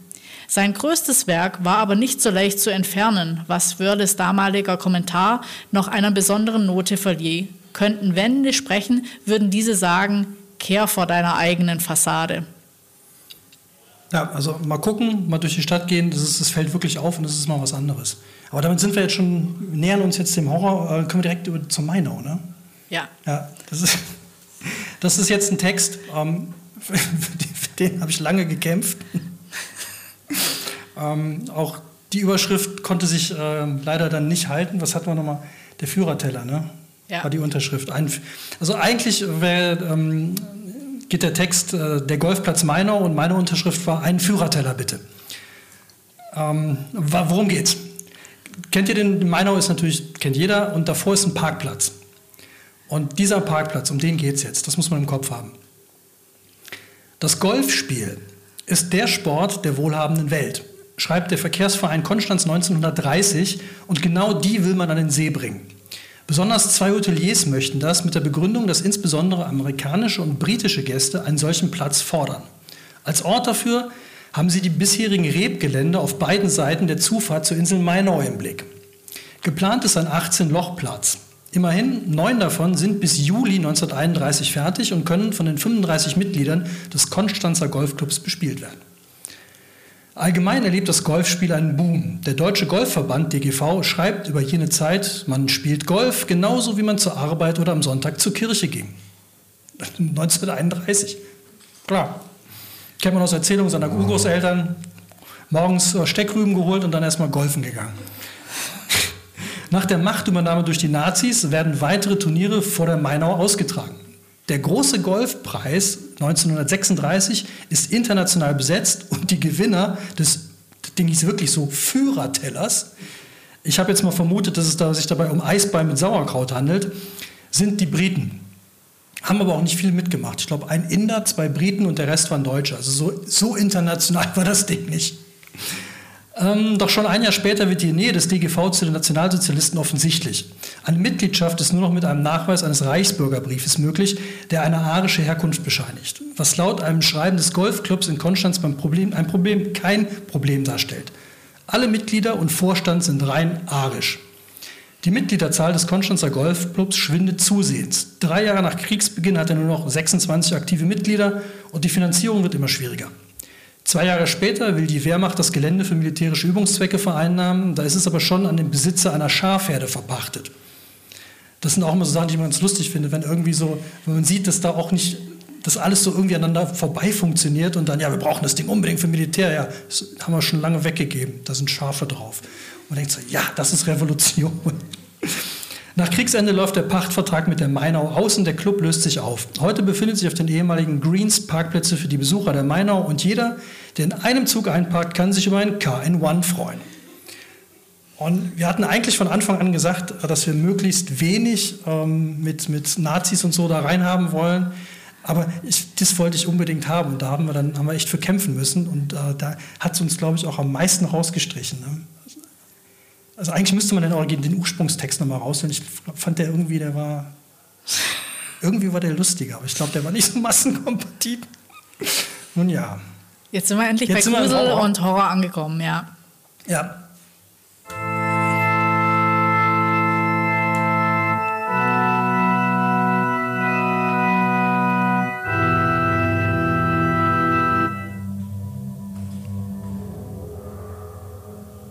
kannst jetzt, glaube ich, vorlesen. Ich Ach so, das, das läuft als Hintergrund. Ja, ich mein, ja. Wir haben es noch nie ausprobiert, ja. insofern, ja. Ich kriege auch schon Angst. Die Hochwassermarke. Vom Vulkan zum Laufrad. Dieser Vulkanausbruch, also die Hochwassermarke, befindet sich, das muss man vielleicht noch kurz dazu sagen, auf der Marktstätte in Konstanz. Könnt ihr mal gucken, ist so beinhoch ungefähr, äh, wenn man vom See kommt, auf der rechten Seite. Totaler Horror. Dieser Vulkanausbruch hatte Folgen für Konstanz und die ganze Welt. 1850 bricht der Tambora, 11.000 Kilometer entfernt, östlich der Insel Java in Indonesien aus. Der Explosividentitäts der Explosividentitätsindex ähm, liegt bei 7, wobei 8 das Ende der Skala markiert. Aber was hat das mit der horizontalen Linie auf der Hochwassermarke an der Marktstätte 16 zu tun? Riesige Mengen von Asche und Schwefelteilchen werden in die Atmosphäre geschleudert. Diese halten die Sonnenstrahlen ab. Die Staubteilchen werden durch den Jetstream um die ganze Erde verteilt und sorgen für Missernten und Hungersnöte. Große Regenmengen und Schneeschmelzen verursachen ein außergewöhnliches Hochwasser. Die Flut setzt Tegernmoos, das Paradies und über die Hälfte der Marktstätte unter Wasser. Normalerweise liegt die offizielle Hochwassermarke bei 4,80 Meter. 1817 sind es 6,36 Meter. Angeblich konnte man aus den Fenstern der Häuser Fische fangen. Durch das Naturereignis wurde dann aber auch die Kreativität angeregt. In der Malerei des Biedermeier entstanden Sonnenuntergänge, wie man sie nie zuvor gesehen hat, eine völlig neue Farbenpracht. Die besondere Abendstimmungen inspirieren angeblich auch den Landschaftsmaler William Turner und Karl Spitzweg. Tambora konnte sogar an der Niederlage Napoleons bei Waterloo schuld sein. Schließlich mussten seine Truppen mit all dem Regen und dem schlammigen Untergrund klarkommen. Die englische Schriftstellerin Mary Shelley, die ihren nicht vorhandenen Sommer mit Lord Byron in Genf verbringt, lässt sich vom Wetter zu allerlei Schauergeschichten inspirieren. Mhm. Zum Beispiel zu ihrem Roman Frankenstein. Wem das an vulkanischen Fantheorien noch nicht reicht, der sollte sich eine 20 Euro Silbermünze von 2017 besorgen und den Vulkan mit Rauchsäule im Hintergrund suchen. Angeblich führten Missernten und die Notschlachtung von Pferden sogar zur Erfindung des Laufrads von Karl Dreis. So, jetzt Frage in die Runde. Jetzt kommen wir zu den äh, entscheidenden Dingen. Ähm, ihr habt wahrscheinlich alle mal Mary Shelleys Frankenstein gelesen oder den Film gesehen. Wo beginnt das Buch und der Film? A. In einer Burg, B. am Nordpol, C. in einer Wüste. So, wer ist für Schloss? Wer ist für Nordpol? Wer ist für Wüste? Okay, das Ding fängt am Nordpol an. Und es endet auch am Nordpol. Es ist wirklich lustig, weil die meisten haben halt immer sofort diesen Film im Kopf. Ne? Also hier ähm, Monster, das, Frankenstein ist ja nicht das Monster, sondern Frankenstein ist ja der Erschaffer, Viktor Frankenstein. Und dann hat man immer im Kopf so hier Burg, dann große Blitze, Bam, und dann rennt dieses Monster los, tötet irgendwie zuerst ein kleines Kind, also in der, in der ältesten Filmfassung, rennt dann weiter und dann irgendwann wieder ins Schloss und dann alle mit Mistgabeln und Feuer hinterher und fackeln den Turm ab. Das sind so die, das wird die meisten im Kopf haben. Hat mit dem Buch nicht so viel zu tun. Fast gar nichts zu tun. Also spannend fand ich, dass die, ähm, die Erschaffung von dem Monster in dem Buch fast überhaupt nicht auftaucht. Der beschreibt, was er vorhat, dann gibt es dieses Monster und dann ist das auch schon weg. Das ist jahrelang weg und dann treffen die sich wieder. Und das Buch beginnt am Nordpol, wo Viktor Frankenstein sein Monster hinterherjagt und endet auch da auf einem Schiff. Also es ist wirklich so, das ist so ja, Wissen to go und womit, womit man, glaube ich, jede Runde gewinnen kann, weil das wirklich keiner auf dem Schirm hat, weil alle diesen Film im Kopf haben. Aber wir wollen ja keine filmischen Inhaltsangaben. Ich glaube, es kommt noch mehr Grusel, oder? Ja, ich mache nochmal. Ich noch mehr Grusel oder du mehr Grusel? Äh, ich bin jetzt nochmal Grusel, weil was ist die große, die zweite große Horrorgestalt neben Frankenstein? Dracula. Ja, wir haben alles gefunden in ja, Konstanz, natürlich. Und äh, Dracula hat auch eine ganz krasse Beziehung zu Konstanz. Ich muss einen Schluck trinken. Der Lanzenhof, Graf Dracula und das Konzil. Der aus dem 14. Jahrhundert stammende frühere Patriziersitz, der nach der Familie Lanz von Liebenfels benannt wurde, ist Teil einer nicht totzukriegenden Vampirlegende. Denn die Wurzeln von Graf Dracula sind in Konstanz zu finden. Alles beginnt mit den üblichen Querelen, denen man früher als Herrscher ausgesetzt war, nämlich sein Land oder seine Religion gegen Feinde verteidigen zu müssen. In diesem Fall geht es um den Schirmherrn des Konzils, König Sigismund, und seinen Kampf gegen das Osmanische Reich. Zu diesem Zweck gründet er mit Frau Barbara von Killy den Drachenorden. Mitglied in diesem katholischen Ritterorden ist Vlad II., der sich von nun an Vlad Dracul nennt, was im Rumänischen Drache bedeutet. Sein Sohn bekommt folgerichtig den Namen Vlad Dracula, Sohn des Drachens. Er wird später als der Pfähler bekannt werden und dient somit als Vorlage für Graf Dracula. Barbara von Killy, die während des Konzils im Lanzenhof residiert, ist eine gebildete und intelligente Frau, was ihr eher zu den Zeiten negativ ausgelegt wird. Ihr Hang zur Alchemie und zum Okkultismus verstärkt sich nach dem Tod ihres Mannes und für den Rest der Welt ist klar, sie hat sich dem Teufel zugewandt. Als sie 1451 an der Pest stirbt, kann so eine lasterhafte Frau es natürlich nicht gut sein lassen und kehrt als Vampirin zurück. Der irische Schriftsteller Joseph Sheridan Le Fanu begeistert sich für ihre Geschichte und macht daraus 1872, und jetzt kommt's, Carmilla die Vampirin. Eine lesbische Blutsaugerin aus der Steiermark. Die Heimat von Barbaras Familie. Das Pentagramm schließt sich dann mit einem weiteren Iren, der diese Erzählung wiederum inspirierend findet und den ersten Entwurf seiner Vampirgeschichte ebenfalls in der Steiermark spielen lässt bevor er sie nach Transsilvanien verlegt. Die Rede ist von Bram Stoker und seinem Roman Dracula. Heute befindet sich in dem Gebäude die Staatsanwalt Konstanz. Das ist ähm, da, wo der Lenkbrunnen auch ist. Bei den schwörenden Fingern direkt schwörenden daneben. Fingern, genau, ja. Also es geht alles eigentlich auf eine lesbische Vampirin zurück. Aus der Steiermark, das finde ich so toll. Also war, ich finde dieses, dieses unspektakuläre, also da, dann müsste der ja auch, äh, was spricht man da, österreich-grazisch? Steirisch. Ja, komm's her, ey. Beißt die eh, ist eh klar. Ey, ich bin ein Vampir. Ey. Es ist direkt schon viel ungruseliger. Und ich mir dann vorstelle, irgendwie so die ersten Dracula-Filme und die hätten alle Österreich sprechen müssen, finde ich schon gut. Hätte ich schon gut gefunden. Ja, also ist auch hier. Und äh, was fehlt jetzt noch? Wir haben Frankenstein, wir haben Dracula.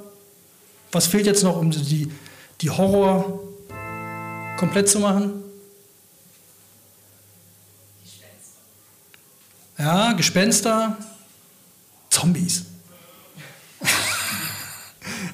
also, gerade in diesen Zeiten. Wir machen die echte Führung, die ihr mit euren Eltern machen könnt. Ja. ähm, wir, sind, wir kommen zum Schottenfriedhof. Wisst ihr, wo der ist? Schottenfriedhof? Das Gymnasium, wie heißt das Gymnasium nochmal? Ja. Ja. Der Schulhof vom Humboldt-Gymnasium, da wo jetzt diese Riesenbaustelle ist. Da war früher ein Friedhof. Und, äh, Moment. Der Schottenfriedhof. Wer hat Angst vor Nachzehrern? Wie kamen die Schotten nach Konstanz? Die Schottenkapelle, die Schottenstraße, der Schottenplatz und auch der Schottenfriedhof gehen auf eine zweite Christianisierungswelle durch iro-schottische Wandermönche zurück, die im 11. Jahrhundert entlang der Pilgerwege versucht haben, Ungläubige zu bekehren. Die Mönche gründeten im Hochmittelalter vor allem im süddeutsch-österreichischen Raum sogenannte Schottenklöster und ein solches entstand 1142 auch auf dem heutigen Schulhof des Alexander von Humboldt Gymnasiums. Nachdem die Klosteranlage St. Jakob 1529 abgetragen worden war, nutzte man die Fläche ab 1541 als städtischen Friedhof, auf dem sich folgende Geschichte zugetragen haben soll. Im 16. Jahrhundert zieht der Nachtwächter eines Abends seine Runden über den Friedhof, um zu sehen, ob nicht Grabräuber, Frankenstein, ihrem schändlichen Treiben nachgehen, als er eine weiße Frauengestalt, Gespenster, erblickt, die weinend vor einem Grab kauert. Der Schreck fährt ihm in die Glieder und in der folgenden Nacht holt er sich Unterstützung. Als die Gruppe, bestehend aus Nachtwächter, Stadtwache, Totengräber und vermutlich auch Henker, sich der trauernden Gestalt nähert, verschwindet sie. Nun nehmen sie das Grab in Augenschein. Es ist die letzte Ruhestätte einer jüngst verstorbenen Frau. Sie öffnen es und entdecken einen Säugling, den die hochschwangere Verstorbene nach ihrer Beerdigung tot zur Welt gebracht hat. Nach dessen Begräbnis war die weiße Frau nie wieder gesehen. Soweit die Legende. Tatsächlich fand man bei Ausgrabungen auf dem Schottenfriedhof rund 1300 Skelette in Einzel- und Massengräbern, darunter auch sogenannte Nachzehrer. Menschen, die wohl schon zu Lebzeiten unbeliebt waren und den Lebenden ihre Energie aussaugten. Daher wurden sie mit einem Stein im Mund und in Bauchlage beerdigt, aus Angst, sie könnten sich selber wieder ausgraben. 1870 wurde der Friedhof dann nach Petershausen verlegt. Damit haben wir jetzt, glaube ich, so die größten drin. Ne? Horror, Zombies, Geister. Komm, ich, ich, ich kann es noch toppen. Du kannst noch toppen? Mit dem Kingsman? Ja. Also das war total lustig. Wir haben ähm, vielleicht die ganze Geschichte, wir haben einen Audioguide gemacht und da hatten wir eine Mittelalterband und die äh, leben das auch total und der hat uns den Tipp gegeben, dass ähm, er hat eigentlich gesagt, dass Rasputin auf der Mainau begraben liegt. Und wir so, äh, Rasputin liegt auf der Mainau, sensationell, das müssen wir aufnehmen als Geschichte. Dann haben wir es genauer recherchiert und ich würde es jetzt auch gleich mal vorlesen. Und das Lustige daran war, als wir dann den neuesten Film von Kingsman gesehen haben, haben die genau diese Geschichte übernommen. Also diese Erklärung äh, über Rasputin und wie der gestorben ist. Was wir, äh, und ich nur so, unsere, die Geschichte haben wir doch recherchiert. Ja, aber wir haben sie nicht so geil getanzt wie in dem Film. Nee, das ist also der, unglaublich. Also das Lustige ist wirklich, dass die Todesszene, also diese, diese, wie die ihn umbringen, ist in Kingsman wirklich ziemlich genauso, wie, wie sie sich tatsächlich ab, äh, ereignet haben soll. Nur, dass sie das tanzen. Also falls ihr den Film noch nicht gesehen habt, unbedingt ist großartig. Ganz toll gemacht. Aber bitte, die Geschichte. Das Großfürstengrab. Ra, Ra, Rasputin. Gräber berühmter Menschen sind oft reich geschmückt oder mit riesigen Grabplatten verziert. Dies hier liegt weniger pompös, fast unscheinbar in einer Nische der barocken Schlosskirche. Dafür hat es eine spannende Geschichte. Der Großfürst Dimitri Pavlovich Romanow, Enkel des Zaren Alexander II., geboren 1891 in der Nähe von Moskau, machte auf sich aufmerksam, als er bei Olympia 1912 im Stockholm, in Stockholm Platz 5 bei der Mannschaft und Platz 9 solo im Springreiten erreichte. Außerdem wird aus seiner Idee eines russischen Sportwettbewerbs später die Spartakiade. Dazu kommt sein Schürzenjägertum, dem zum Beispiel auch Coco Chanel zum Opfer fällt. Aber ein Platz in der Geschichte hat er sich an anderer Stelle gesichert. Der Scharlatan Grigori Rasputin, einem ehemaligen Bauern und Kleinkriminellen aus Sibirien, gelingt es, zum Arzt, Priester, Psychiater und spirituellen Meister des Zaren Nikolaus II. aufzusteigen. Rasputin und Romanow treffen sich am 30. Dezember 1916 aufeinander, was nur einer von ihnen überlebt. Allerdings gestaltet sich der Mord an Rasputin schwieriger als gedacht, zumindest wenn man dem Attentäter Felix Just sag nochmal? Yusupov glauben mag. Nachdem eine vergiftete Torte keine letale Wirkung erzielte, schoss Felix ihm dreimal in die Brust. Im Glauben, ihn getötet zu haben, lassen ihn die Verschwörer zurück, was Rasputin wiederum zur Flucht nutzt. Nachdem ihn die Truppe wieder eingeholt hat, wobei erneut geschossen wird, versenken sie ihn in der kleinen Neva. Nun ist er wirklich tot. Als Mitverschwörer wurde Romanow an die persische Front versetzt, was ihm wohl das Leben gerettet hat, da die meisten seiner Verwandten in der Heimat von Bolschewiken erschossen wurden. Er selbst starb in einem Sanatorium in Davos.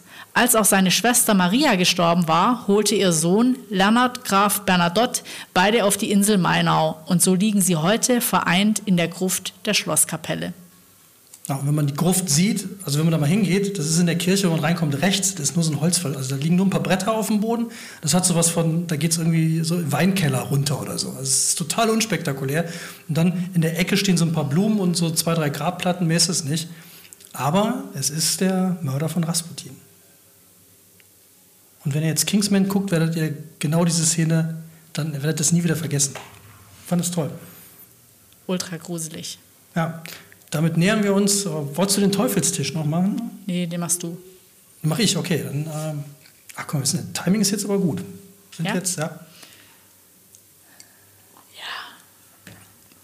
Also Frankenstein, Dracula, Geister, Zombies, Wiederkehrer, Nachzehrer.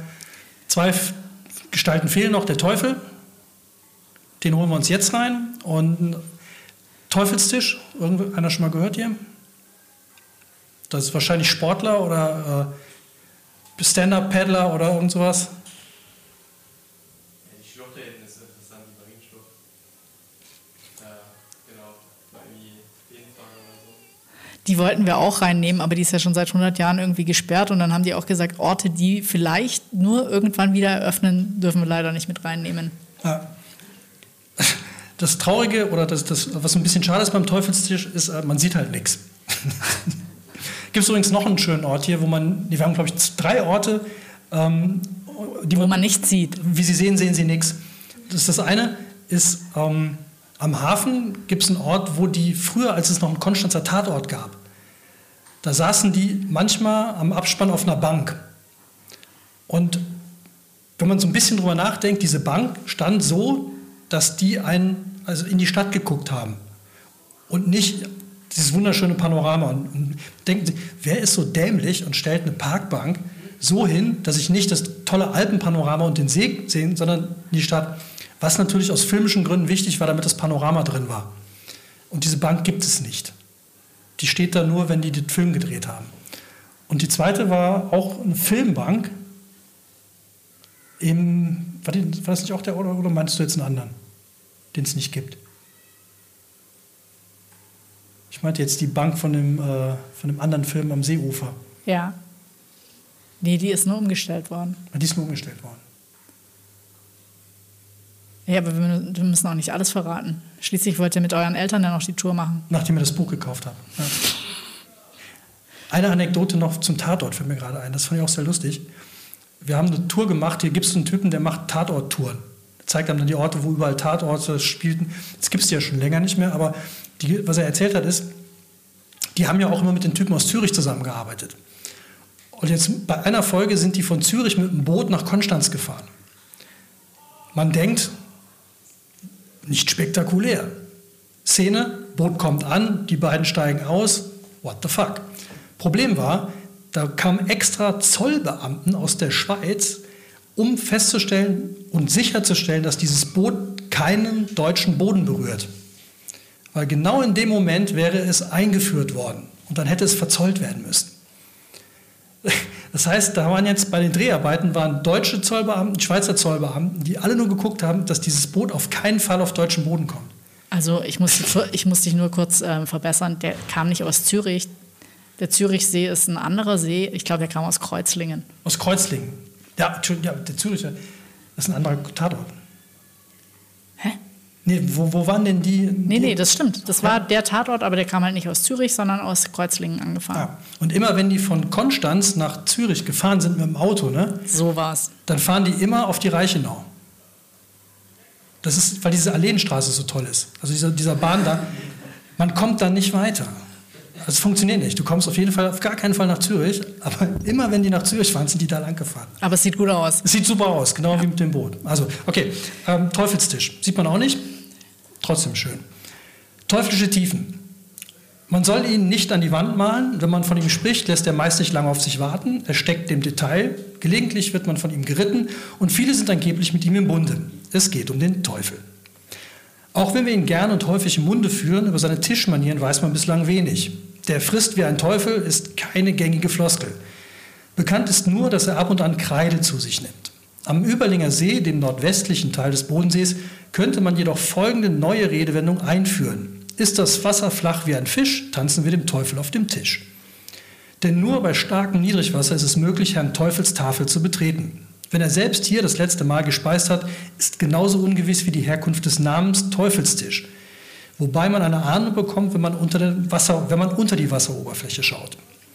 Der Teufelstisch ist eine Felsnadel, die auf der Seeseite 90 Meter senkrecht nach unten abfällt und an der Uferseite bei 30 Metern die einzige geologische Verbindung zum Bodan-Rückensockel besitzt. Bei der Tischplatte handelt es sich um eine 22 mal 10 Meter große Fläche, die normalerweise anderthalb bis drei Meter unter der Wasseroberfläche liegt. Vom Bodensee-Rundweg am Wallhausener Ufer aus ist sie gut zu erkennen, und zwar an der darauf positionierten Speisekarte, dem Seezeichen mit der Nummer 22. Lange Zeit war der Teufelstisch ein beliebtes Ziel von Tauchern, für die solche Wände eine besondere Herausforderung darstellen. So kam es aber auch über die Jahre immer wieder zu tödlichen Unfällen, sodass seit 1994 das Tauchen hier nur noch mit einer besonderen Genehmigung erlaubt ist. Wer dem Teufelstisch trotzdem mal näher kommen möchte, kann das im Rahmen einer geführten Kanutour. Mit etwas Glück kann man dann dem Höllenfürsten auf dem Tisch rumtanzen. Und wenn man Glück hat, dann auch die, wie heißt die Schlucht, die da gerade noch. Marienschlucht. Ja, falls die dann wieder auf ist, auch da lang gehen. Oder in das Schloss Wallhausen. Burghof Wallhausen. Burghof Wallhausen. Ist auch direkt da, um die Ecke kann man direkt hochgehen. Wolltest du noch was ergänzen? Nee, mega. Gut. Ja. Ja. Noch Fragen bis hierhin? Viele Sachen, ja, die, äh, sonst kommt ihr hier nicht raus, das haben wir gesagt. Ne? Also die Bögen werden gleich verteilt. So, damit haben wir die Hälfte geschafft, oder?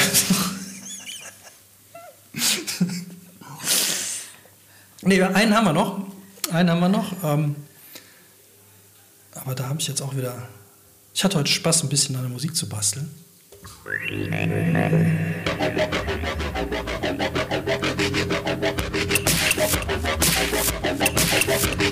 Read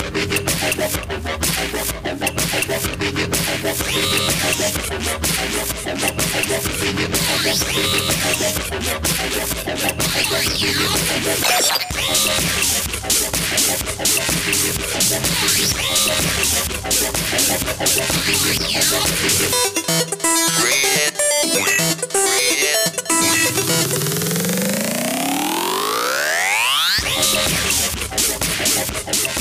Das Alien an der Brücke. Und zwar, da sind wir wieder Rundschluss beim Rheinkilometer Null. Also wenn ihr auf der anderen Rheinseite unter der Brücke durchgeht, also unter der alten, das ist die alte Rheinbrücke, ne? Unter der alten Rheinbrücke gibt es ein paar Graffitis. Was? Was? Weiter. Ich weiß nicht. Ähm, und es gibt einen Alien. Hat schon mal einer gesehen? Ja. Das Alien an der Brücke. Sie kommen in Frieden. In den meisten Filmen sind außerirdische Aliens nicht sonderlich gut auf die Menschen zu sprechen oder werden sofort von ihnen angegriffen. In der Realität waren sie offenbar bislang so schlau, sich von unserem Sonnensystem fernzuhalten. Laut Douglas Adams, per Anhalter durch die Galaxis, ist die Erde ein absolut unbedeutsamer kleiner blaugrüner Planet, dessen vom Affen stammende Bioformen so erstaunlich primitiv sind, dass sie Digitaluhren immer noch für eine unwahrscheinlich tolle Erfindung halten. Aber vielleicht sind ja doch schon ein paar wagemutige Teen Aliens auf die Idee gekommen, als Mutprobe einen kleinen Abstecher zur Erde zu machen, oder sie waren einfach nur sehr gelangweilt. Wo sie schon mal da waren, haben sie natürlich auch ihren irdischen Pendants nicht unähnlich jede Gelegenheit genutzt, Unfug zu treiben und Zeichen zu hinterlassen.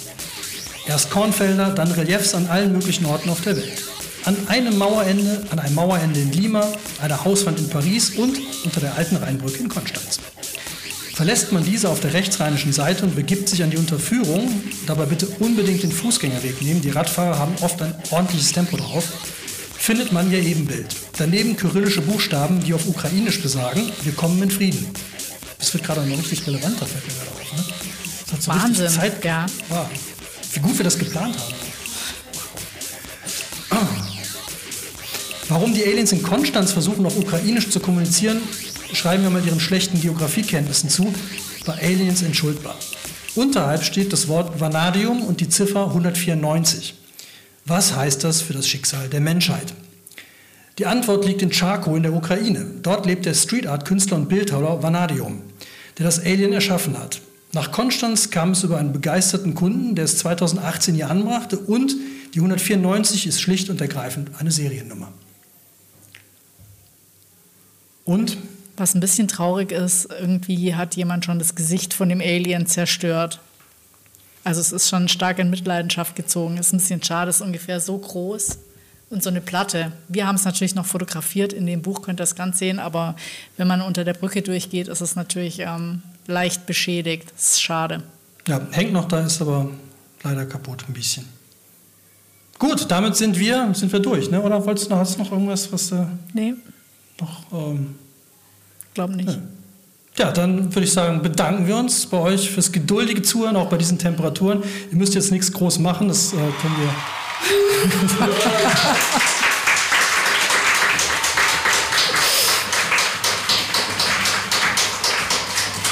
vielen, vielen Dank. Ja, danke schön. Und äh, ihr müsst das Buch natürlich nicht kaufen, aber wir freuen uns, wenn ihr es tun würdet. Und ansonsten freuen wir uns, wenn es euch Spaß gemacht hat und ihr jetzt jede Menge neue Orte in Konstanz kennengelernt habt. Oder wisst, wenn ihr mal ein Bier trinken gehen wollt mit Freunden, könnt ihr auch eine kleine Geschichtstour machen, weil es ist immer ganz schön, wenn man seine eigene Stadt kennenlernt. Man macht es irgendwie nicht so gern, aber wenn man auf die Idee kommt und es mal anfängt, kann es wirklich lustig sein. Ja, macht wirklich Spaß. Und es sind natürlich noch, jetzt haben wir, ich weiß nicht, es sind ja 111 Orte, also ihr werdet genug finden. Also rock on und äh, entlassen wir euch jetzt in den Konstanzer Abend und haut rein, ja. Gut, danke.